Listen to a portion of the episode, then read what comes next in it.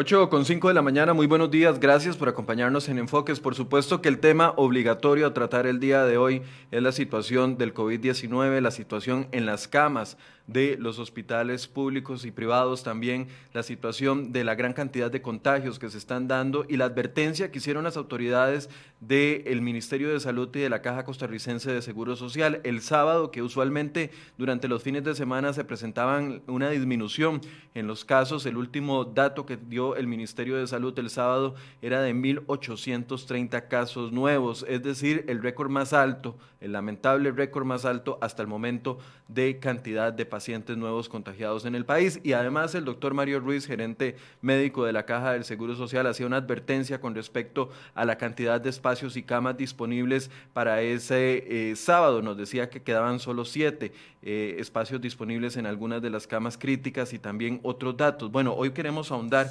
sobre este tema con el gerente médico de la Caja del Seguro Social, el doctor Mario Ruiz, que ya se encuentra con nosotros y a quien le doy los buenos días. Doctor, gracias por acompañarnos. Micrófono cerrado, doctor. Listo. Buenos días. Muchas gracias por la, por la oportunidad y aprovecho para comenzar recordándole a la población de que esto no se resuelve en las camas, que es el momento para que entre todos nos cuidemos de la mejor forma, para que evitemos tener aquí en el país imágenes como las que están pasando ahorita en Brasil, en la India, en algunos otros países donde no hay camas, no hay oxígeno, no hay medicamentos y la gente se está muriendo en las calles. Entonces aprovecho para, para por favor, se trata de cuidarnos entre todos, evitar salir ahorita solo hay que salir si es estrictamente necesario para trabajar o para alguna actividad indispensable, porque la tasa de contagio es muy elevada y también las personas hospitalizadas. Ayer, en, el domingo, rompimos otra vez el récord de hospitalizaciones. Ayer tuvimos internados en total 718 personas, de esas 299 de, cuidados intensivos y 419 de camas de salón.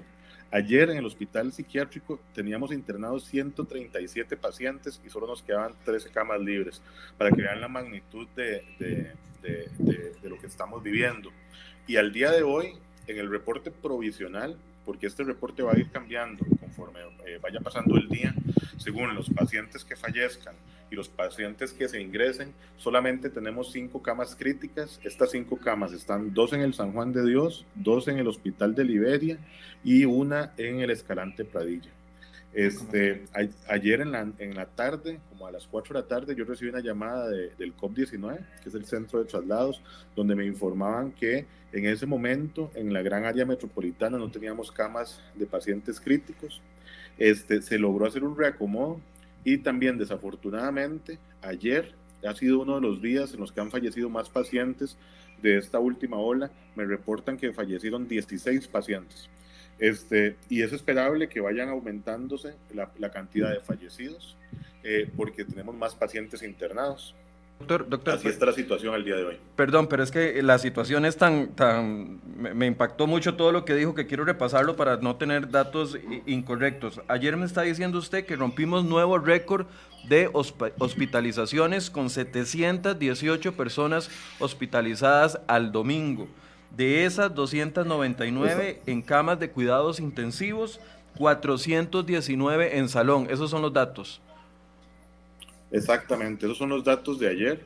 Los de hoy todavía no están consolidados. Lo que tenemos de hoy son la cantidad de camas. Y, efectivamente, hoy ya tenemos habilitadas 350 camas de, de cuidados intensivos de las 359 que es nuestra capacidad máxima. Ya estamos con una habilitación del 97% y camas críticas solo tenemos disponibles en estos momentos cinco. Dos en el San Juan de Dios, una en el Escalante Pradilla y dos en el Hospital de Liberia. Doctor, 16... El resto son camas entre moderadas y, y ayer fallecieron 16 pacientes. Y ayer fallecieron 16 personas. Las camas que han ido quedando libres, doctor, lastimosamente es debido a esto, a la gran cantidad de fallecimientos. Es, es mixto. Este, sí, conforme más personas fallecen, son camas que se liberan. Este, tenemos que ver el dato oficial porque podría ser un poco mayor. Hay que ver si hay personas que han fallecido en la casa o personas que hayan fallecido en centros privados. Estos son los datos caja, lo que, los que yo le estoy dando. Estos datos se envían al Ministerio de Salud y en el Ministerio de Salud ellos hacen una, un compilado con todos los datos que, que les trasladen de otras instituciones. Eh, cuando fallecen pacientes, esa cama queda libre, pero hay que limpiarla inmediatamente. Un equipo llega, la limpia, la adecuda, se desinfecta e inmediatamente se ingresa a otro paciente. También hay pacientes que mejoran su condición, entonces pasan a, otra, a otro tipo de cama, puede ser a moderadas, a severas o a leves. Eh, el hospital psiquiátrico, en su mayoría, casi que el 100% de las camas son camas leves y en algún momento la idea era que los pacientes, conforme se iban egresando de los hospitales nacionales, se trasladaran a los hospital psiquiátrico ya lo tenemos prácticamente lleno. Estamos viendo si habilitamos más camas. Lo que pasa es que eso eh, repercute directamente sobre el recurso humano, porque tendríamos que ver con el mismo recurso, más pacientes, el, el personal está completamente dispuesto, pero indudablemente esto aumenta la mortalidad de las personas. Mientras más gente está internada, y, casi siempre en las horas hemos visto eso, después de dos semanas de internamiento, es cuando comienzan a fallecer más personas. Este, es cuando ya pasan los 13 días o 14 días, que es el periodo en donde las personas comienzan o a fallecer o mejoran. Y es lo que estamos viendo eh, indudablemente con los datos del día de ayer. Hay que ver cómo se comporta esta semana. Doctor, usted dice que quedaban cinco camas críticas disponibles al día, ahora al último reporte que tienen esta mañana. Cinco críticas y 24 severas, ¿es así? Sí, señor. Es más, se los voy a, repetir. En estos momentos, el reporte que tengo de las 7 y 40 de la mañana, que, don Michael, este reporte se hace con todos los datos que envían los directores de los hospitales a través de todos los gestores de camas, se compila y, en base a esto se comienzan a distribuir los pacientes del COP19. Tenemos cinco críticas que están en el eh, San Juan de Dios, en el Escalante Pradilla y en el Enrique Baltodano. 24 severas este, que están ubicadas en, eh, principalmente en el Calderón Guardia, donde hay 13, en el Ciaco 3, en el México 4, en el San Juan de Dios 1, en San Carlos hay una, en el Max Peralta hay una y en, en Liberia hay una. Y camas moderadas tenemos 75. Este, el resto son camas leves, pediátricas y obstétricas. Esa es la disposición de camas que tenemos en estos momentos. Además, hemos tenido un aumento importantísimo en la cantidad de consultas por sospecha de COVID, principalmente en Heredia y en Cartago. El hospital de Heredia el sábado tuvo un incremento de casi el 100% en las consultas en el servicio de emergencias por eh, personas con sintomatología sospechosa de COVID. Inmediatamente tuvimos que coordinar con las áreas de salud y con la dirección regional a través de la dirección del hospital para abrir este, servicios. Eh, por ejemplo, la clínica de Heredia Cubujuquí se abrió, este, eh, amplió los horarios, también lo, lo, ampliaron otras clínicas para tratar de abarcar los pacientes. Y ayer me reportaron la doctora Crisia Díaz del Hospital de Cartago que se está presentando la misma situación en Cartago, por lo que vamos a abrir también clínicas alrededor del hospital para poder apoyar al hospital y que ahí sean valorados los pacientes previamente. Este, indudablemente, de estos pacientes, si son positivos, van a haber pacientes que van a terminar internados y de cada cinco internados, por lo menos dos requieren una unidad de cuidados intensivos.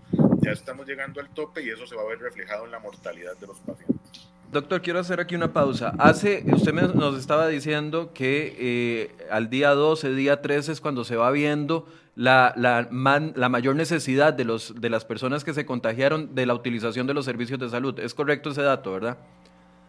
No, pero lo que traté de decir es que casi siempre a las dos semanas de estar internados los pacientes es cuando se comienza a ver la mortalidad.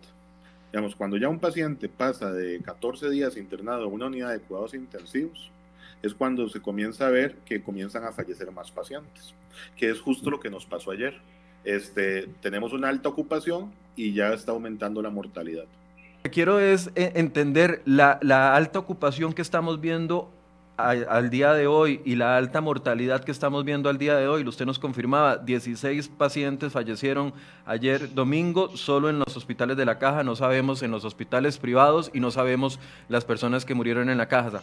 Esta alta ocupación es la consecuencia de los datos que vimos hace dos semanas de nuevos contagios. Sí, es muy probable. Este, normalmente una persona se enferma, eh, comienza a presentar síntomas una semana después de haberse contagiado. El día 8, por lo general, es el día donde los síntomas son más severos. Este, hemos visto que la gente está consultando con más severidad a los, a los hospitales. Me, refiero a que llegan más enfermos a los hospitales. Con síntomas este, más desarrollados. Exactamente, con síntomas más desarrollados y em, llegan en una peor condición. Y entonces pasan directo de emergencias a una cama de cuidados intensivos. En las otras olas, por ejemplo, en la primera ola vimos que pasaban de emergencias a camas de leves, moderados, severos, críticos. Iban evolucionando su complejidad o egresándose o mejorando y yéndose para la casa. En este caso no, estamos viendo que hay pacientes más jóvenes. Por ejemplo, ayer se trasladó en la noche un paciente de Guapiles de 19 años. Me decía el doctor Marco Vargas que solamente se le había identificado a ese momento un factor de riesgo que era epilepsia, pero el paciente iba en condición muy crítica de Guapiles al SEACO. Y también hemos, hemos visto una disminución en los pacientes, bueno, un cambio en el perfil de los pacientes internados. Por ejemplo, inicialmente uno veía más pacientes entre 70 y 80 años internados. Ahorita el promedio de edad, por ejemplo, en el SEACO es de 60 años de los pacientes internados. Y hay pacientes ahora desde los 19 años hasta los 91 años, pero el promedio es de 60 años.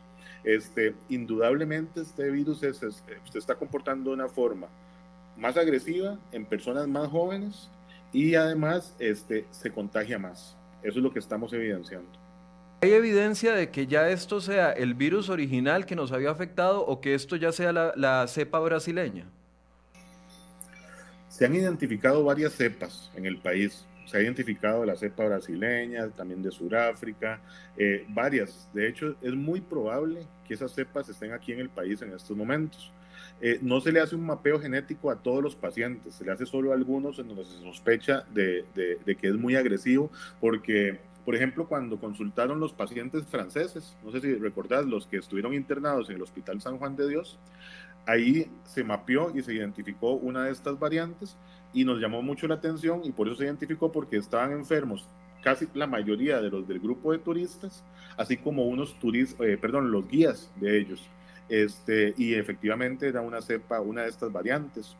Eh, creo que debemos pensar como si esas variantes estuvieran ahí y que esas variantes van a seguir evolucionando y de, ahí la importancia de que tenemos que mantener las medidas de protección, la mascarilla, el lavado de manos, evitar las fiestas masivas. Eh, don Michael, ayer estaba viendo, eh, eh, inclusive la fuerza pública hizo intervenciones en una gallera, bares llenos, megafiestas. En Instagram uno se mete y puede ver las fotos de esas megafiestas. Y esa gente que se va a enfermar, tal vez se enfermen leve, pero van a enfermar a sus seres queridos. Perfecto. Doctor, eh, yo, ya, le vamos a dedicar un capítulo a esto porque esto es muy importante de que lo podamos ahondar desde la perspectiva de ustedes, pero es que quiero continuar con eh, la idea original. Si hace dos semanas, y aquí estoy viendo el reporte del gráfico de ustedes que presentaron el sábado, Fede es el, el gráfico que tiene los números en rojo. Eh, tal vez me puede ayudar. Se titula Casos Nuevos Diarios, eh, periodo marzo 2020, abril 2020. Hace dos semanas, ahí lo tienen, gracias. Hace dos semanas, si me extiendo, hoy estamos 24, eh, 25, si me extiendo, hace dos semanas estábamos por ahí del 7 de abril y estábamos presentando 600, entre 400 y 600 casos diarios. Si ahora lo que estamos viendo es la consecuencia de hace dos semanas, ¿cómo vamos a estar en dos semanas cuando ya tenemos tres días seguidos de 1.600 casos, 1.776, 1.840? ¿Qué proyecciones hacen para dentro de dos semanas sabiendo de que a hoy solo nos quedan cinco camas críticas libres y 24 severas? Eso es lo que yo traté de explicar el sábado. las medidas que estamos tomando ahorita van a tener un impacto hasta dentro de dos semanas. Ya lo que se hizo hace dos semanas o lo que se hizo la semana pasada y los pacientes que estamos viendo positivos, de ese porcentaje, un de, ese, perdón, de ese grupo va a haber un porcentaje que es muy probable que vaya a requerir una cama. Eh, según nuestros, nuestras proyecciones, en unas dos semanas nosotros vamos a llegar al límite. En el mejor de los escenarios, porque si esto sigue evolucionando muy rápido, este, podría ser antes. ¿Qué significa llegar al límite? Y esto yo quiero ser muy claro para que las personas lo entiendan. Llegar al límite significa que no van a haber más camas de cuidados intensivos críticos, que son las camas más especializadas. De las camas que solo hay cinco, que son camas donde tenemos todo el recurso humano, el equipamiento y el personal. Apenas se llenen esas camas, vamos a comenzar a, poner pacientes. Bueno, y en esas camas van pacientes que cumplen ciertos criterios ya establecidos, donde se define que, que esas camas les pueden mejorar su posibilidad de salvarse. Cuando esas camas se llenan, entonces comenzamos a, poner esos pacientes en camas de severos. Cuando esas camas de severos que tienen una menor complejidad se llenen, los ponemos, los que sigan llegando, en camas de moderados. Conforme se vayan llegando las camas de moderados, comenzamos a utilizar camas de leves. Y si siguen llegando más pacientes, tendremos que utilizar más camas de otros servicios, probablemente de cirugía o, camas o camillas de emergencias, y comenzar a colocar ahí los pacientes.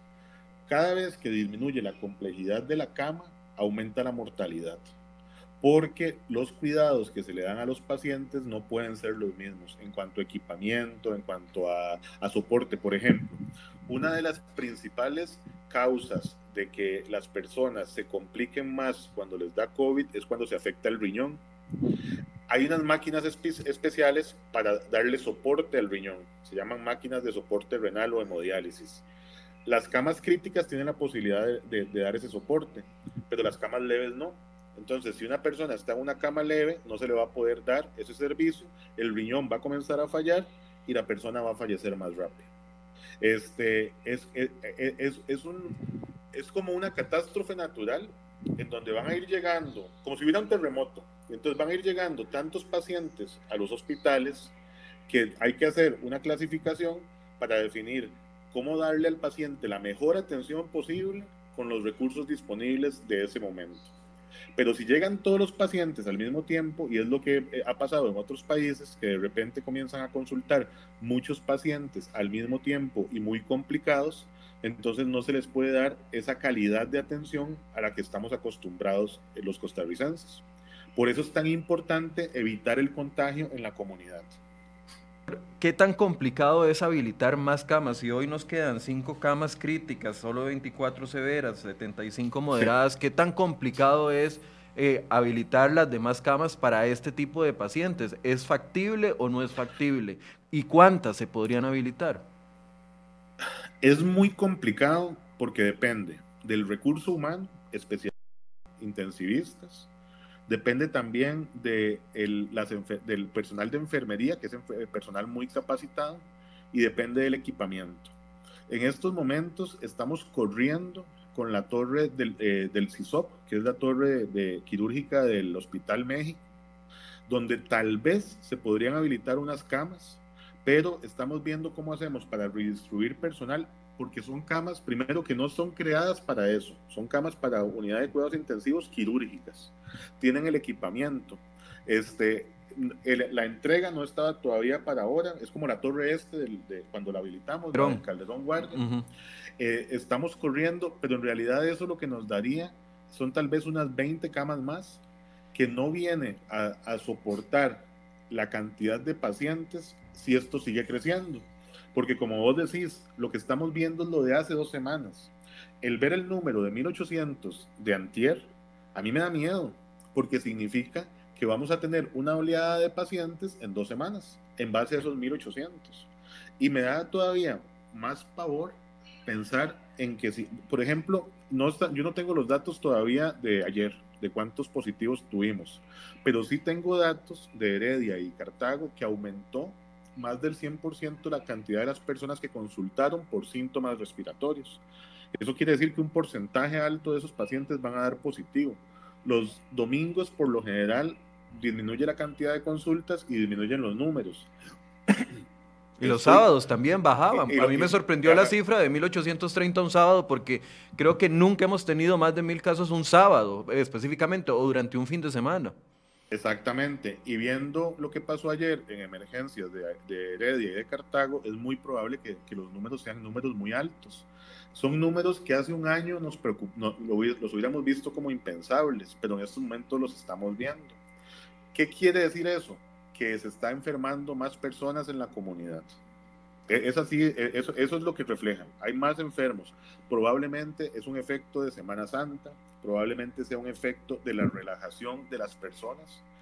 Indudablemente tiene que haber un efecto sobre actividades eh, masivas que se han presentado. Eso tiene que tener un efecto y lo vamos a estar viviendo las próximas dos semanas.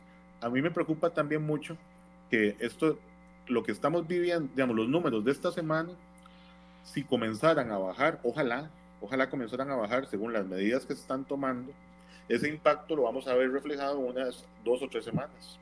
Pero van a haber muchos pacientes en este pico que van a saturar las camas. Y saturar las camas es terrible, ¿verdad?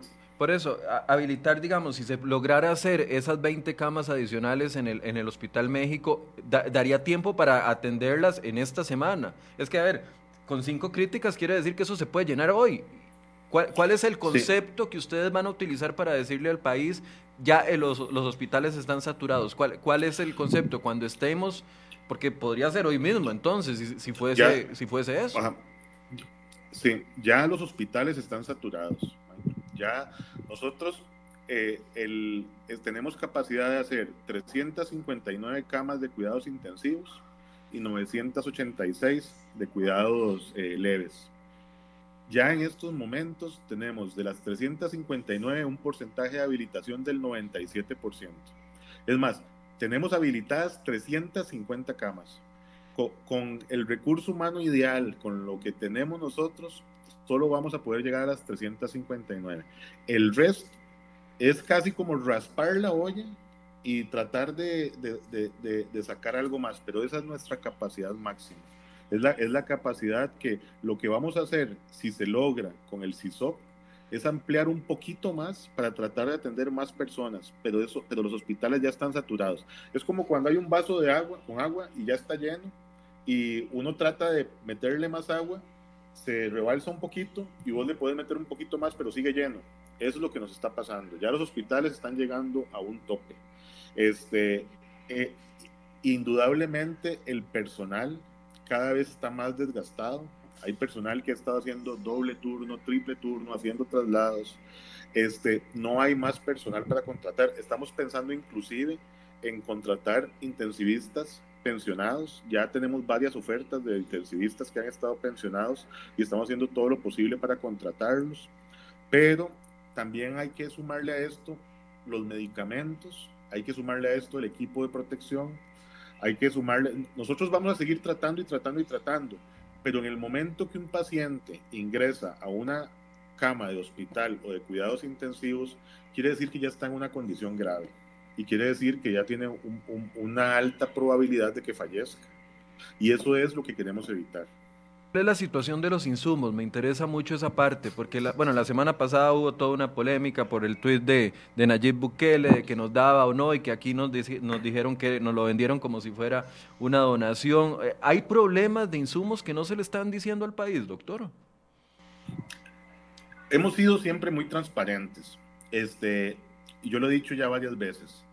En estos momentos no hay nada que, digamos, la constante es la, la, la imposibilidad de proyectar lo que va a pasar. Cada semana pasa algo diferente y, y, lo hemos visto. Por ejemplo, ayer la India decidió suspender, India país, decidió suspender durante tres meses las exportaciones de medicamentos y de oxígeno que utilicen para el COVID. Jamás uno se hubiera imaginado que la India fuera a llegar a hacer algo de este tipo.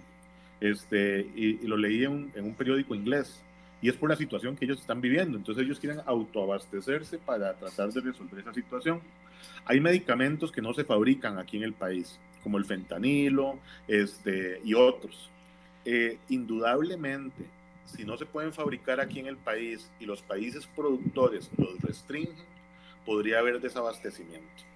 Este, igual con, con los guantes, son insumos que no se fabrican en el país, se ha hecho todo lo posible a través de la gerencia de logística para adquirirlos y comprarlos, pero dependen del mercado mundial y dependen del, flujo de tránsito mundial de los contenedores. Y ahí yo no soy experto en esa área, pero no, no como no se fabrica acá y todos los países lo están comprando al mismo tiempo, podría haber un desabastecimiento.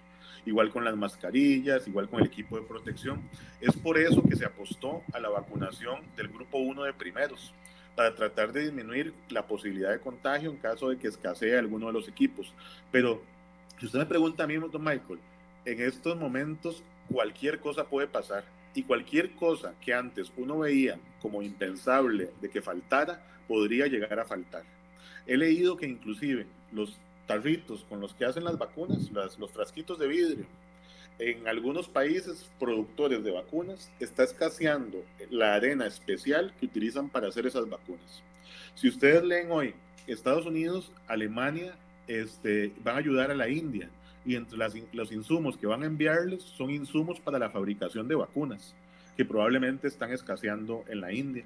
Entonces, esto es como si estuviéramos viviendo una guerra mundial en la que todos los países tratan de comprar los mismos insumos al mismo tiempo para autoabastecerse lo, pregunto no solo por el tema del fentanilo, sino lo pregunto también porque usted entenderá que nos llegan muchos reportes y uno trata de dilucidar lo que, lo que es certero de lo que puede ser y, muchas personas dicen que tienen las pruebas pero no las presentan por miedo, ¿verdad? Pero hasta personas que dicen que tienen miedo y por eso no las presentan, pero trabajadores de la caja que dicen tenemos problemas con los guantes, tenemos problemas con los hisopos para hacer los test de, de, las personas que están dando positivas, tenemos problemas con las batas, en el Calderón Guardia eh, yo he tenido reportes de personas que han dicho que tienen problemas con algunos de los medicamentos, pero quisiera saber a cuántos están proyectando y si estamos lográndolo para que no nos toque una sorpresa de un momento a otro que no tenemos, como lo que pasó con lo de, lo de, lo de esta pastilla. Sí, lo, lo del fentanilo. Este, todas las semanas y todos los lunes, miércoles y, y viernes se reúne el CC donde analizan todo lo que tiene que ver con insumos. El viernes tuvimos una reunión con la gerencia de logística donde explicó todo lo que se ha hecho para tratar de, estar al día con los insumos. Pero hay algunos que en algunos momentos sí han escaseado. Eh, guantes en algún momento escaseó, pero se lograron hacer compras para adquirir más guantes. Y sopos en algún momento escasearon.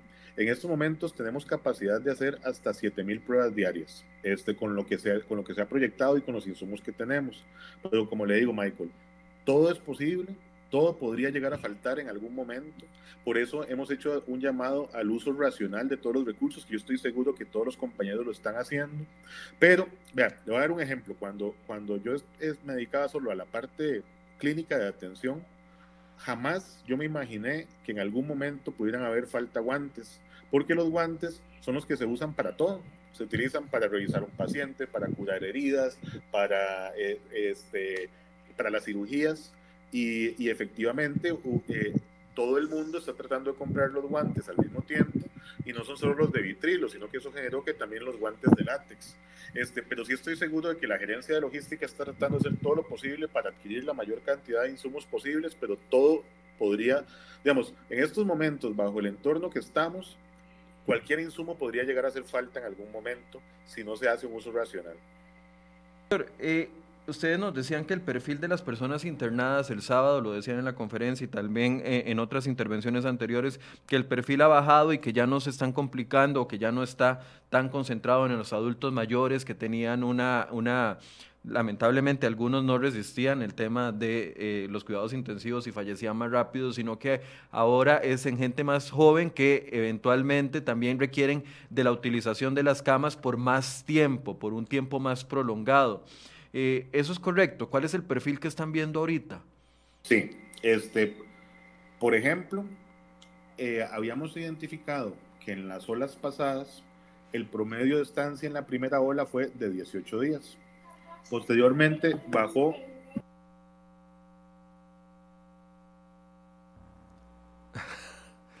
Adelante, adelante. perdón. No se preocupe, este, doctor. ¿Su hija? Eh, Sí, es mi hija. Uno, uno entiende que cuando se está trabajando en la casa. Quería despedirse, lo hubiera despedido, doctor, bien. Ahorita la llamo y, y, tal vez ahora vemos. Este, perdón, de verdad. No se preocupe. Sí, por ejemplo, el día de hoy, en el, en el SEACO, las edades van de 19 a 91 años. El promedio de edad al día de hoy es de 57 años. En la primera ola, los pacientes internados eran, eh, estaban internados en promedio en la unidad de cuidados intensivos 18 días. En la segunda ola, el promedio bajó a 10 días y actualmente hemos identificado que estamos en un promedio de 13 días en los pacientes internados. Eso podría tener varias razones. Eh, a lo largo de este proceso, todos hemos aprendido muchísimo de la enfermedad. Es una enfermedad nueva, diferentes mecanismos de manejo. Eh, se identificó, por ejemplo, que la intubación era una opción, pero que los CAF, que son otro mecanismo de ventilación, también son otra opción muy importante, que son cánulas de alto flujo. Se ha identificado que la dexametasona funciona muy bien en, estos pacientes. Este, y son pacientes más jóvenes, me decía el doctor Vargas, entonces el paciente joven aguanta más por lo general. No estamos viendo eso, pero ya ayer vimos esa mortalidad de 16 días, perdón, de 16 pacientes. Hay que ir viendo cómo se va a ir comportando esto a lo largo del tiempo. Si los pacientes que se están dando eh, son personas más jóvenes, ¿habría alguna forma o alguna iniciativa de la caja para pedirle a la comisión que analiza el tema de la vacunación adelantar la, vacunación para esas poblaciones, en vista de que no, es un tema egoísta, en vista de que esas personas son las que están saturando los servicios y, y podría ser un beneficio para las personas que están internadas, pero además para, la, para una estrategia para poder liberar un poco las camas. Se podría acelerar preventivamente un cambio en la vacunación para este tipo de poblaciones que es la que está ahorita consumiendo los servicios. Ya en estos momentos, Michael, tenemos cubierto más del 80% de las personas mayores de 100 años, mayores de 90 años y mayores de 80 años y en los datos de mañana estoy seguro que va a mejorar todavía más y que inclusive va a haber una mayor cobertura de los mayores de 70 años, porque hemos ido de mayor a menor en las diferentes áreas de salud. Ya después vamos a comenzar con el grupo 3, eh, que son mayores de, perdón, menores de 58 años con factores de riesgo. Este, ahí van incluidos todas estas personas. Y el, el grupo 4 ya está dividido en, en personas sin factores de riesgo. El asunto es que dependemos de la cantidad de vacunas que lleguen al país, pero eso fue lo que contempló la Comisión de Vacunas. ¿Qué les recomendaría yo a todas estas personas? En estos momentos, porque también hay estudios que evidencian que cuando, cuando ya comenzamos a vacunar personas menores de 58 años, es más difícil que esas personas quieran vacunarse, porque esas personas creen que no se van a enfermar. Y ha pasado en Europa, por ejemplo en Bélgica, en, Reino Unido, en, eh, han tenido que desarrollar estrategias para captar esa población menor de 58 años. Y en algunos lugares aquí lo hemos vivido con mayores de 58 años. Por ejemplo, en la zona sur, en la semana pasada tuvimos que buscar por todo lado gente porque no se querían vacunar. Y también nos ha pasado en la zona norte. Aquí lo que yo haría es un llamado a la población. Primero, el estar joven no quiere decir que no se puede enfermar y se puede enfermar de una forma grave y terminar en una cama de cuidados intensivos. Eso nos podría afectar desde todo punto de vista porque son gente en edad productiva, que tiene familias y que podría dejar a, su familia desprotegida inclusive el tiempo que está internado. Tienen que evitar todos esos mitos de que las vacunas no sirven, de que, las, de que están muy jóvenes para vacunarse. Me, decían que el fin de semana hubo una manifestación antivacunas en la Avenida Central, creo que de unas 10 o 12 personas, pero eso es, eso es peligrosísimo, el generar esa sensación de que las vacunas no son efectivas, más bien las vacunas salvan vidas. Y eh, sí estamos desarrollando una estrategia para tratar de convencer a todas esas personas, cuando ya lleguemos al grupo 3, de que tienen que vacunarse, de que lo ideal es vacunarse. Sí, e, e, ese punto se lo entiendo perfectamente, Doc. Pero tal vez desde el punto de vista, a, ver, eh, cuando hubo críticas al tema de la vacunación, eh, finalmente, previo a la semana, la semana Santa, se tomó la decisión de, resguardar menos cantidad de días las vacunas para la segunda dosis. Esto aceleró el proceso de vacunación. Pero, pero ese, ese tema llegó muy tarde, llegó después de varias semanas donde ya estaba llegando un flujo de vacunas más aceptable que podía, que permitía una aceleración, pero no se dio por la decisión administrativa de, de, de, la comisión. Lo que estoy preguntando es si en vista de las circunstancias y de la presión que está ejerciendo sobre el sistema, si existe alguna posibilidad de que la caja le pida a la comisión, mire, vamos entonces a variar los grupos o vamos a hacer esto y esto y esto, conociendo que la caja tiene las las poblaciones que están siendo más afectadas y que consumen más los servicios de, salud, pero que no sea una decisión que venga en tres semanas, en un mes, en dos meses, sino algo más acelerado. ¿Eso es posible, doctor? todos los números de los que nosotros tenemos se analizan en la Comisión Nacional de Vacunas. De hecho, en la comisión participan personal de la caja este, y ahí van analizando los comportamientos. Este, y nada está escrito en piedra, Michael. Nada está escrito en piedra. Todo en esto se va evolucionando. Eh, lo que hay que hacer es esperar. hola, ¿quieres saludar, mi amor? Es que estoy en una entrevista. Diga hola. Perdón, Michael. Adelante, es que hoy, hoy, está, hoy sí, hoy estoy solo. Entonces, este. Anda y me avisas, ¿ok? 9 y 15 me avisas. Chao. 9 y 15. 9 y 15. Perdón, es que hoy tuvimos todo un tema logístico aquí en la casa, entonces... Este, hoy está eh, trabajando y cuidando niños, está bien, no hay problema. Eso, eso puede pasarle a todos los que hacemos teletrabajo algún día, no se preocupe, doctor. Exactamente. Este, ¿Qué era la pregunta? Perdón, Mike. Ah, lo de la comisión de vacunas. Lo de la comisión. Este, sí. Ajá. Eh, yo creo que nada está escrito en piedra, que hay que analizar siempre toda la información disponible. Ojalá tuviéramos suficientes vacunas para poder vacunar a todas las personas al mismo tiempo. Eso es lo principal, la cantidad de vacunas, porque tenemos la posibilidad de vacunar hasta 300 mil personas por semana. Esa es la, capacidad caja eh, sin hacer ampliación de horarios. Si ampliáramos horarios podríamos vacunar más, pero no nos está llegando esa cantidad por semana. Este, inclusive la semana pasada tuvimos en algún momento menos del stock de seguridad de una semana, este, porque fuimos un poco más rápido pero sí dependemos de la cantidad de vacunas. Y si llegaran suficientes vacunas para vacunar a todas las personas al mismo tiempo, eh, de ahí, podríamos hacer como en otros países que dicen, todos los menores de 50 vengan a vacunarse, todos los menores de 40 vengan a vacunarse, y ir vacunando más rápido pero en estos momentos no nos permite la cantidad. Lo hemos hecho con influenza. Si, usted, si vos has visto en, en las campañas de influenza se vacuna hasta un millón, millón y medio de personas en menos de un mes. Y le decimos, inclusive lo hacemos por apellidos. Vengan los de la A a la, a la, a la C, B, y la gente se va vacunando. Doctor, e, en, en, este mismo sentido, la caja puede garantizar, y le hago la pregunta porque cuando uno lee los comentarios mientras acá estamos conversando, mucha gente duda de los datos que, que la caja del Seguro Social eh, da, dice que esto es parte de una campaña de miedo que se ha reactivado nuevamente. ¿Qué le puede decir usted a las personas que están eh, aportando esto como comentario? Sí, este...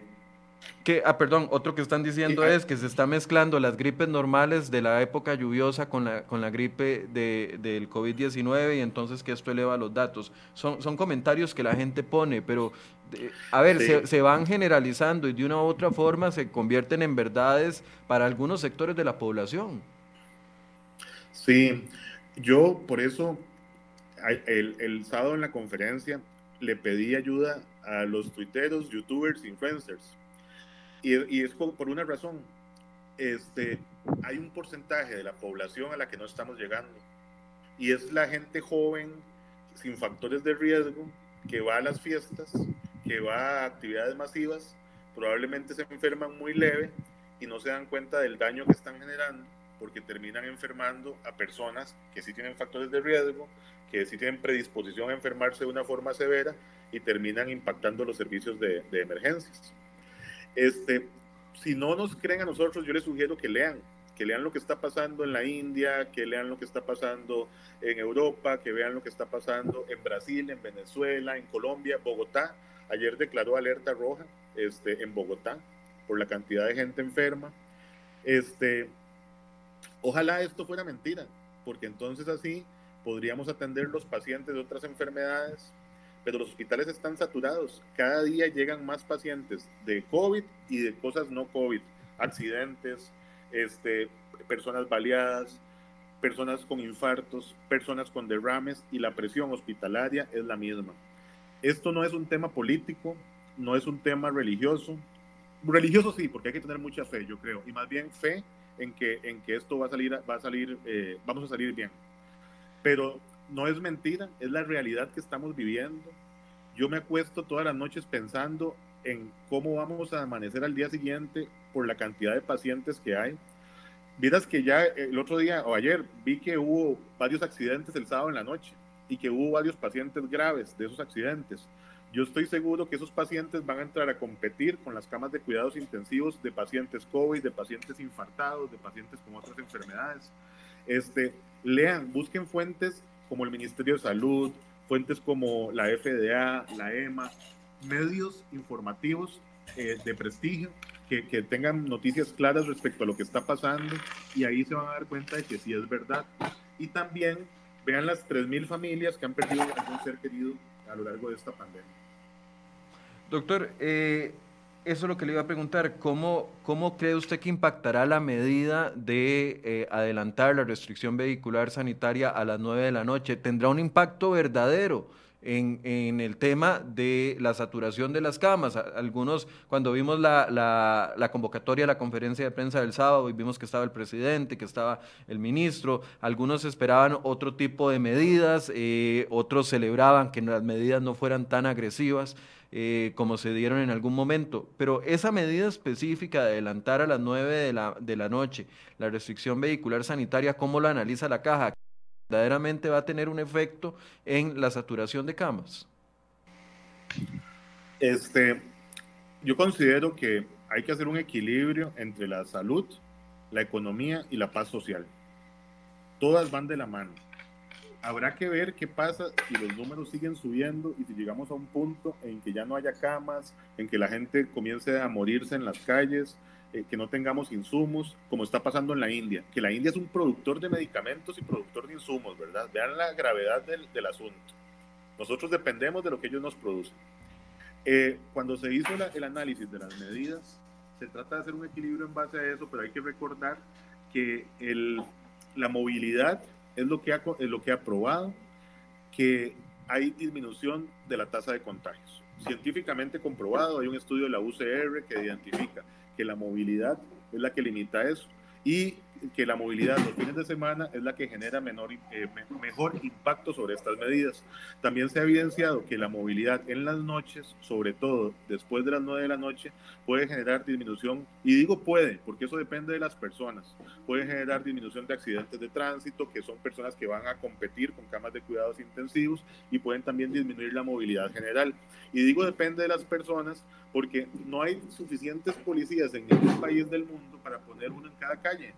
Este, depende de lo que nosotros hagamos.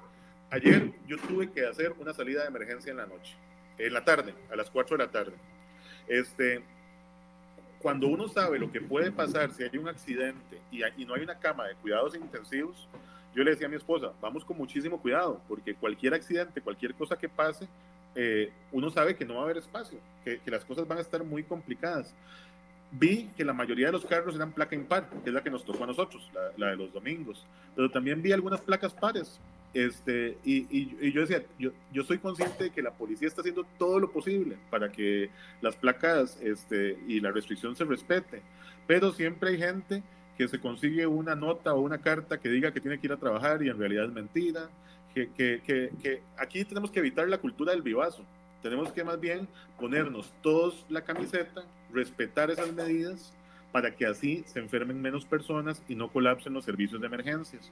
Nosotros podemos atender a la gente, pero no a todos al mismo tiempo. Y eso es lo que está pasando, está consultando todos al mismo tiempo.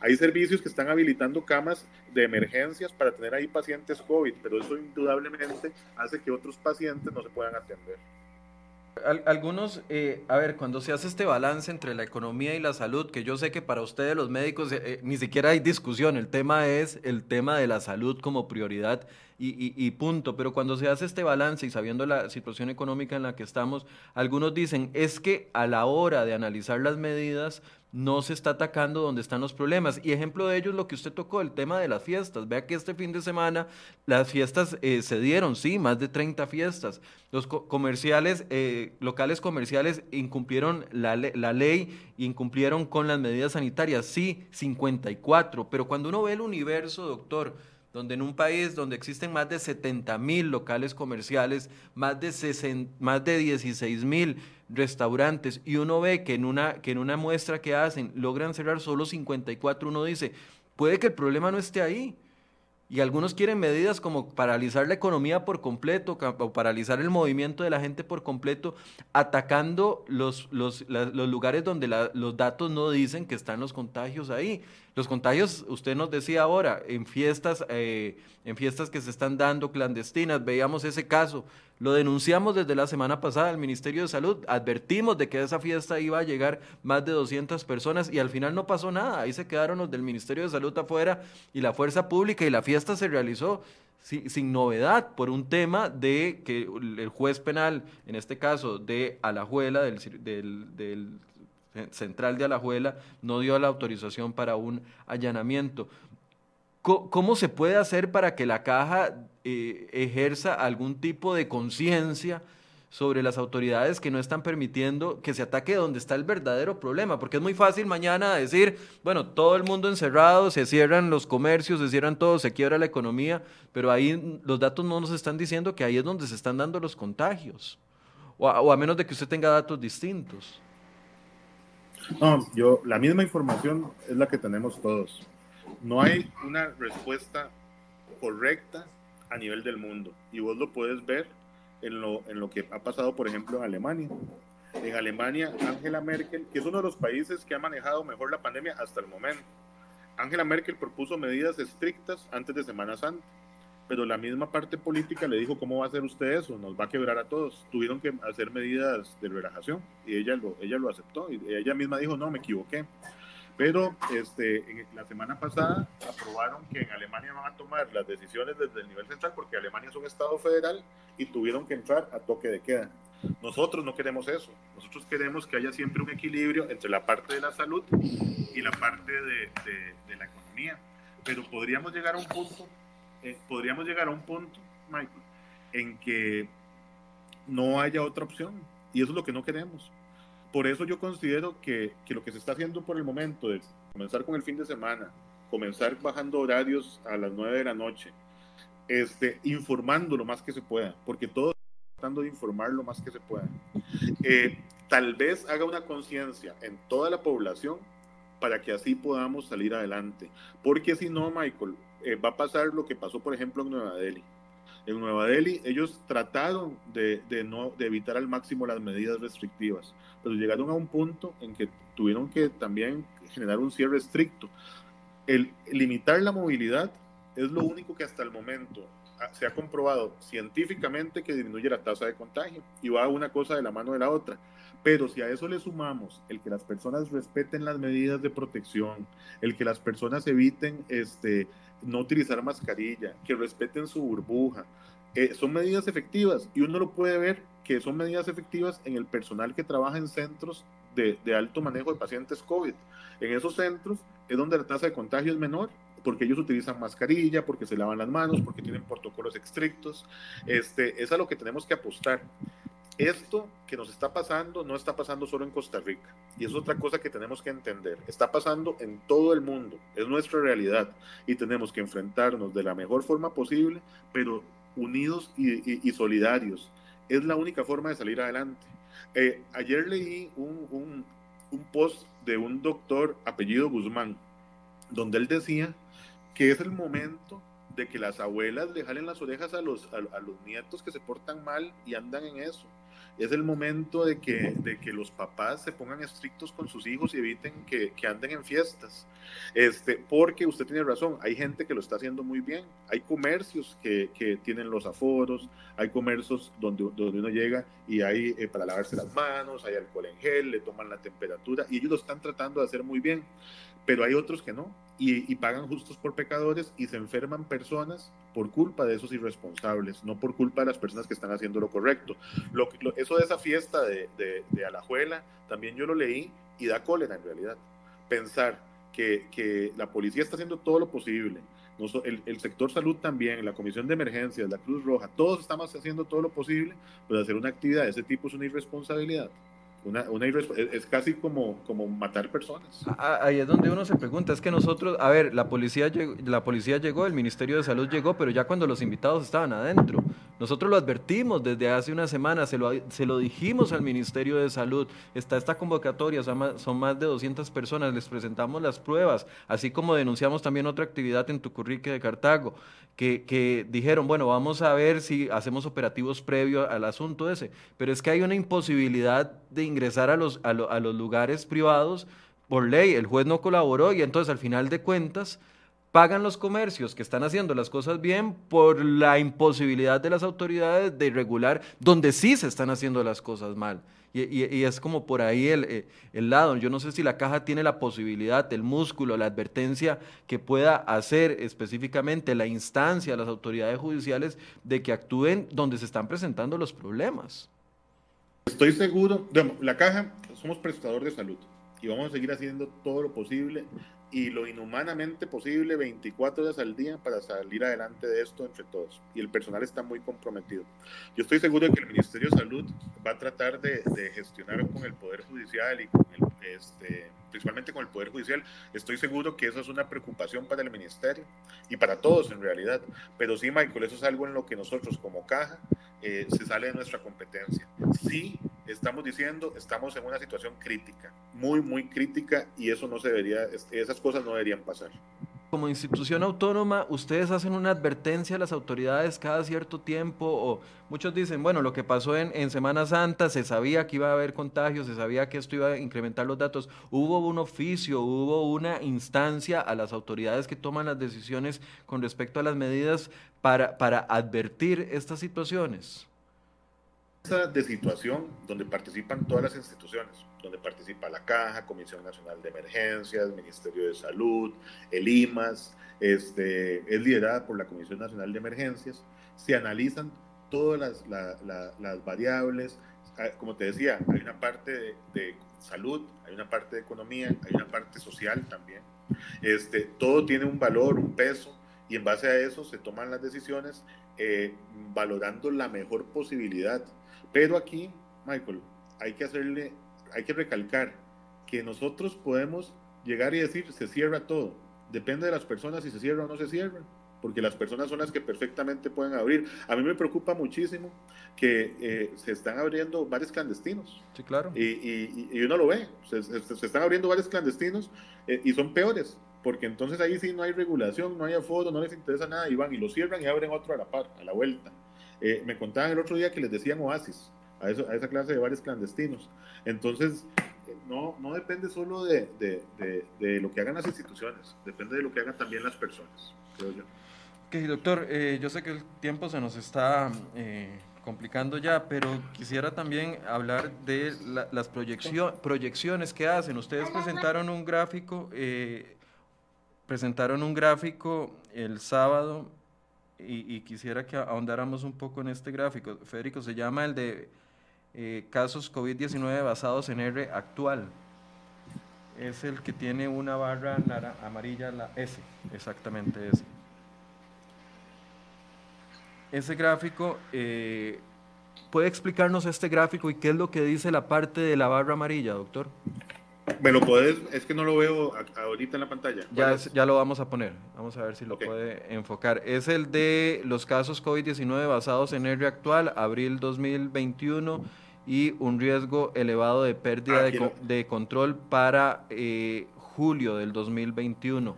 que a mí me llamó mucho la atención porque además no estamos pensando que esto va a pasar en, el otro mes ni en dos meses. ustedes se están preparando para tener esta situación que estamos viviendo ahorita por lo menos tres meses. Es así, así lo entendemos.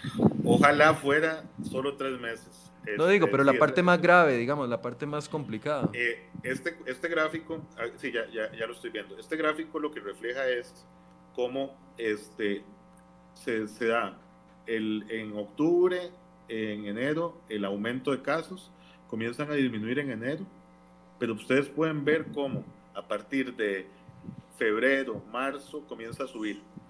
Y comienza a subir aceleradamente y exponencialmente. Aquí en, la parte azul donde dice riesgo elevado y pérdida de control, quiere decir que si no se toman medidas y que si nosotros no acatamos las medidas, y ahí me, me incluyo como, como habitante del país, va a llegar un punto en que la tasa de contagio va a ser tan alta que se va a enfermar muchísima más gente. Digamos, por cada persona enferma se pueden enfermar hasta dos o más.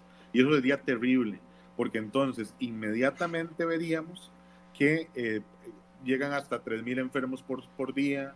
De esos enfermos van a terminar internados, no sé, 300, no tenemos la capacidad y hay una pérdida de control del sistema, que es donde pasa lo que está pasando, por ejemplo, en la India que ya los hospitales no dieron abasto, el sistema de salud extra hospitalario, que son las ambulancias, los hospitales privados, este, los paramédicos tampoco dan abasto y se pierde el control de la enfermedad, aumentan los fallecimientos, aumentan eh, la mortalidad y no solamente de COVID, sino también de las otras enfermedades que no son COVID. Eso es a lo que nos estamos exponiendo. Si no tenemos, si las medidas no surten efecto, pero también es lo que te decía antes, si las personas no acatamos las medidas, tenemos que acatarlas. La idea de restringir el fin de semana las placas no es para que si no puedo salir, yo ese día, si, ese día me toca a mí impar, salga en bus. No, se trata de no salir a no ser que sea una emergencia. Eso, esa es la idea. Y por eso es que recalcamos la necesidad de que en estos momentos solo hay que salir o a trabajar o por cosas urgentes, porque la situación es crítica a nivel nacional. Cerrar, uno, ¿cuándo vamos a ver los resultados de la inmunización, de la vacuna? Eh, impactando la cantidad de cifras. Ahorita eh, teníamos poco más de un millón, correcto, de, de, dosis recibidas. Exactamente. Tenemos un poquito más de un millón, hemos puesto casi 700 mil. Eh, esos son los datos a la semana pasada. Esta semana van a aumentar por lo menos 100 mil más de lo que se vacunó. Ok, digamos que este, estemos en 800... Perdón, digamos que estamos en 800 mil personas vacunadas. ¿Eso no debería estar impactando ya en las cifras de contagios o, o, qué porcentaje se necesita para que verdaderamente se impacte con la inmunización las cifras de contagio? Está impactando los contagios en los grupos que están vacunados, por ejemplo, los de 100, 90, 80 y 70 años, que son los primeros. Ya vos ves que esos no son los que están internados, que son los menos conforme se vaya avanzando en los grupos, se va a ir impactando cada vez más. Pero ahí sí, Michael, recalcar, dependemos de las vacunas, dependemos de la cantidad de vacunas que llegue. Y sí se ve que hay un efecto entre la tasa de vacunación y la tasa de infección en esas poblaciones. Y se ve también, por ejemplo, en el personal de salud. Los casos han disminuido exponencialmente en personal de salud infectado. Este, pero igual hay que cuidarnos, que eso ahí quiero aprovechar, tenemos que cuidarnos para que no nos pase como pasó en Chile. En Chile comenzaron a vacunar muy rápido, pero eso hizo que la población se relajara muchísimo. Aparte de que hay un tema de las vacunas que ellos han utilizado. Entonces la población se relajó muchísimo y aumentó la tasa de contagio exponencialmente. Ok. Y la otra pregunta que le tenía era con respecto a que viene la temporada, que sabemos, la temporada fuerte del invierno empieza en mayo, eh, siempre se dispara en mayo la gente que se contagia de otro tipo de gripes y otro tipo de cepas. ¿Cómo, vamos a manejar esto? Algunas de las personas que llegan a consulta no les hacen la prueba COVID-19, sino que porque tuvieron contacto con alguna persona inmediatamente lo dan como un contagio eh, indirecto de COVID-19 y le declaran y le ponen. ¿Cómo se va a manejar eso? Porque ya representa un reto mayor entre separar lo que son las gripes normales de temporada con las gripes de este tipo. Y aprovecho porque es un tema que también preocupa a muchos padres de familia que dicen, o sea, vea cómo estamos y todavía no se suspenden clases, los niños están expuestos. Eh, ¿Cómo se va a manejar eso? Hay un plan determinado, gracias a Yeudi que me hizo, que me recordó el tema para poderlo consultar. Sí, este, nosotros hay un lineamiento, es el lineamiento número 20 que se hizo en conjunto con el Ministerio de Salud para eh, realizarle la prueba a las personas que llegan a consultar. El lineamiento es súper abierto. Lineamiento quiere decir cuáles son los criterios para hacerle la prueba a alguien este, yo lo revisé el otro día eh, con el doctor Salas, él y yo nos pusimos a leerlo porque eso es una preocupación que hemos tenido, el que llegue gente a los centros de salud y no se les haga la prueba porque no cumple con algún requisito. El lineamiento está súper abierto. Inclusive hay una parte del lineamiento que dice, bajo, bajo cualquier sospecha, haga la prueba. Le, puedo contar una experiencia que conozco muy de cerca, nada más. Rápidamente, una persona eh, va eh, uno de, sus hijos presenta un síntoma que es que pierde el, olfato. El olfato. va junto con su pareja eh, a, una de las clínicas para que le hagan el examen porque su hija perdió el olfato y viven sobre en la misma casa. No porque andaba en fiestas ni porque nada, porque salió a trabajar y se contagió de regreso tal vez en el bus o no sabe, no sabe porque no, tampoco había un contagio dentro del centro de trabajo. Cuando llega le dicen que es una gripe normal Mientras está esperando a su hija que sí le van a hacer la prueba, a ella le dijeron que no le iban a hacer la prueba porque no era una, era una gripe normal, le mandaron acetaminofén. Mientras está esperando a su hija que sí le van a hacer la prueba porque perdió el olfato, la persona se descompensa porque tiene un subonazo, un, no sé cómo se dice, un subón, un, aumento de, de, de, la presión, se le subió la presión. y de azúcar en sangre e inmediatamente eso activa el protocolo y finalmente unas horas después le hacen la prueba y le dicen, sí, efectivamente usted está contagiada, pero en el primer contacto le dijeron, no, es una gripe normal, tenga acetaminofén, váyase para la casa. No algo pasó ahí que no le, hicieron, no, le, no le quisieron hacer la prueba a pesar de que vivía bajo el mismo techo de una persona. E, eso se está ajustando. Sí, este, todas las reuniones de directores que tenemos los viernes se le hace un llamado a todos los directores del país para que la prueba se le realice a todas las personas que se pueda hacer. El lineamiento está súper laxo y dejó ese espacio. De hecho, Daniel y yo lo revisamos para ver si, para, dice a cualquier caso, en palabras más, palabras menos, cualquier el, médico tiene la potestad de realizarle la prueba a cualquier persona bajo criterio médico. Es decir, no están amarrados a que si no cumple con este, este, este requisito, no la haga. Más bien, si usted cree que hay sospecha, hágala, tratando de, de, de, que la persona más bien tienda a hacerla. Y aquí yo le hago un llamado a, a, las personas que vivan situaciones como esta, que inmediatamente, si usted cree que, hay que, que tienen que hacerle la prueba, vaya a la dirección del centro a poner la queja o a la Contraloría de Servicios inmediatamente ahí vamos a tomar medidas para que se realice la prueba. Ahora tenemos que hacerle la prueba a la mayor cantidad de personas posibles. Eso, eso es claro. Con respecto a las escuelas, eh, eh, hay, hay, un tema ahí. Gripes, este, para cerrar ya. Eh, perdón, con respecto a las escuelas. Ah, de las, de, la de las escuelas y la pregunta que le hacía como cómo van a separar el tema de las gripes ahora con la llegada del invierno, que hay gripes estacionales y el tema de COVID, para que no se inflen los datos de COVID, por así decirse.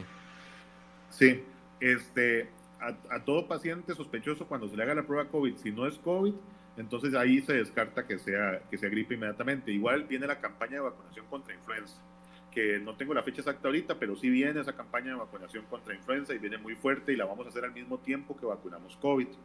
Este, con respecto a el, eh, el, bueno, a la misma gripe, se transmite por mecanismos muy similares.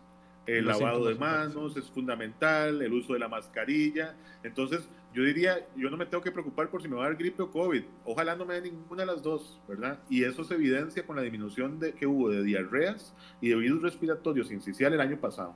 Eso quería decir que todos nos estábamos lavando las manos y que todos nos estábamos cuidando. Hay que seguir eso.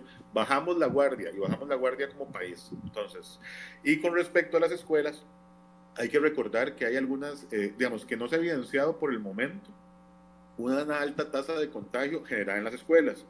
Yo lo veo con mis hijos. Cuando uno va a dejarlos a la escuela, ellos tienen una semana presencial, una semana virtual. Cuando es la semana presencial, yo he ido a ver cómo es el, protocolo. Los chiquitos este, llegan, se, se lavan las manos al entrar, con la maestra se portan muy bien, están bajo una supervisión constante. Y el otro día lo decía el doctor Salas, ¿qué pasa si todo pasa a la virtualidad y va a haber algunos niños o niñas o adolescentes que no van a estar bajo esa supervisión y más bien uno lo ve, entonces terminan jugando en los parques, eh, haciendo aglomeraciones. Este, la otra cosa, Michael, eh, tenemos que ser conscientes que hay algunas familias que la alimentación que dan en los comedores escolares es fundamental, ¿verdad? Para la alimentación de los niños. Este, y, y, eso también genera un impacto a la hora de pasar.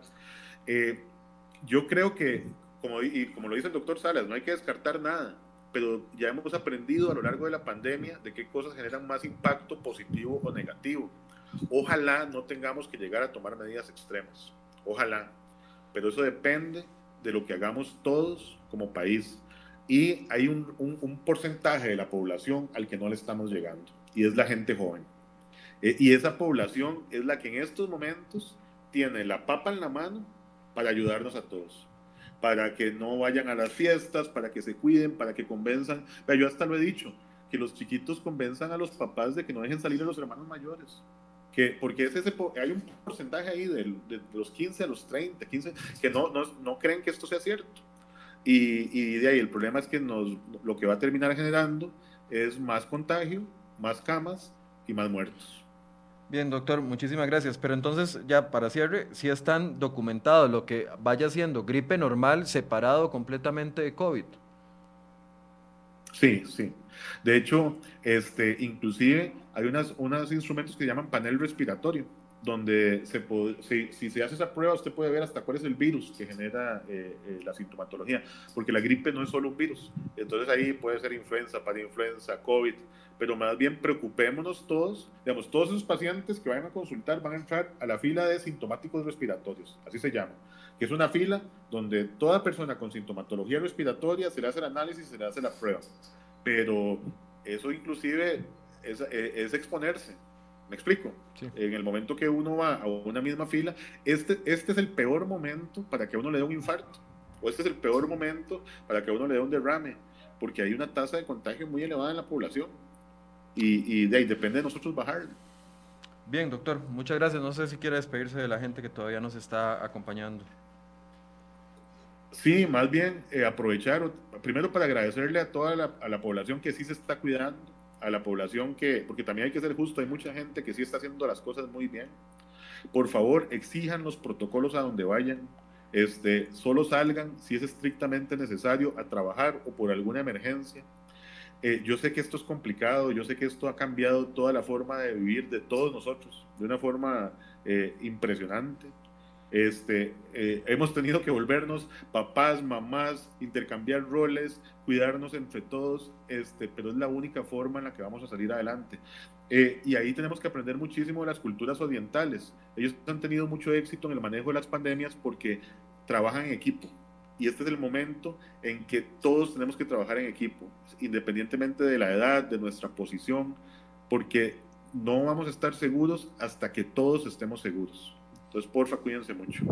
Bien, gracias al doctor Mario Ruiz, gerente de, la Caja de Seguro Social, nos daba datos que se van a, dar a conocer en las próximas horas, sí, ya no lo este, confirmaba. Michael, tal vez para aprovechar, me acaban de pasar los datos de hoy. Adelante. Este, este, igual puede variar, ¿verdad? Porque eh, esto no está escrito en piedra a lo largo del día, pero estos datos que me acaban de pasar son los más, otra vez rompimos un récord y, y es un récord malo tenemos 755 pacientes internados en total. De esos 755 son 311, perdón, todavía... Ay, sí, ya, ya, va a empezar. ¿Qué voy a decir? 9 y 12, ya te toca. Perdón, híjole. Perdón, Michael. Sí, señor, adelante, no se preocupe. Entendemos. Ya te digo. 311. Te toca... P, P, P. Ajá. Perdón, Michael. Sí. nunca me había pasado esto, pero es que hoy sí logísticamente tuvimos eh, eh, eh, muchos problemas acá en la, en, la, en la, casa, pero nunca pasa esto. Ok, tenemos 755 pacientes en total. De esos 755 son 311 en cuidados intensivos y 444 en salud. 444 en salud. Y los otros datos que nos había dado al principio sí se mantienen.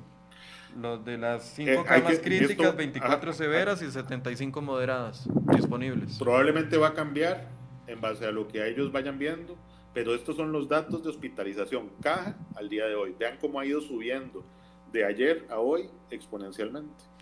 Y es lo que ayer teníamos 718, aumentado a 755, imagínate. Son números terribles. Son números muy lamentables. Eh, gracias, doctor, por el espacio, por el tiempo. Muchas gracias a ustedes y, hasta luego.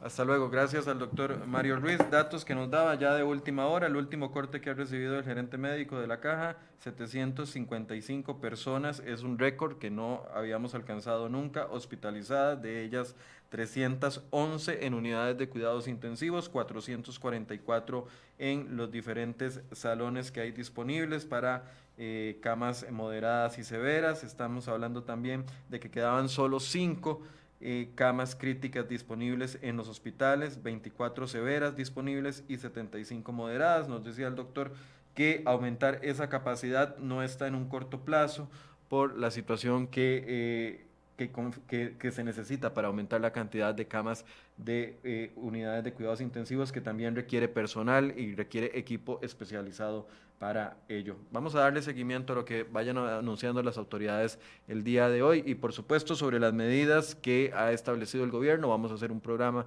específico para analizar ese tipo de medidas y dónde se están dando los contagios. Está, este, está llegando a los lugares donde verdaderamente hay que detener esa propagación, bueno, vamos a hacer otro programa con respecto a eso en los próximos días. Muchas gracias por su compañía y muy buenos días.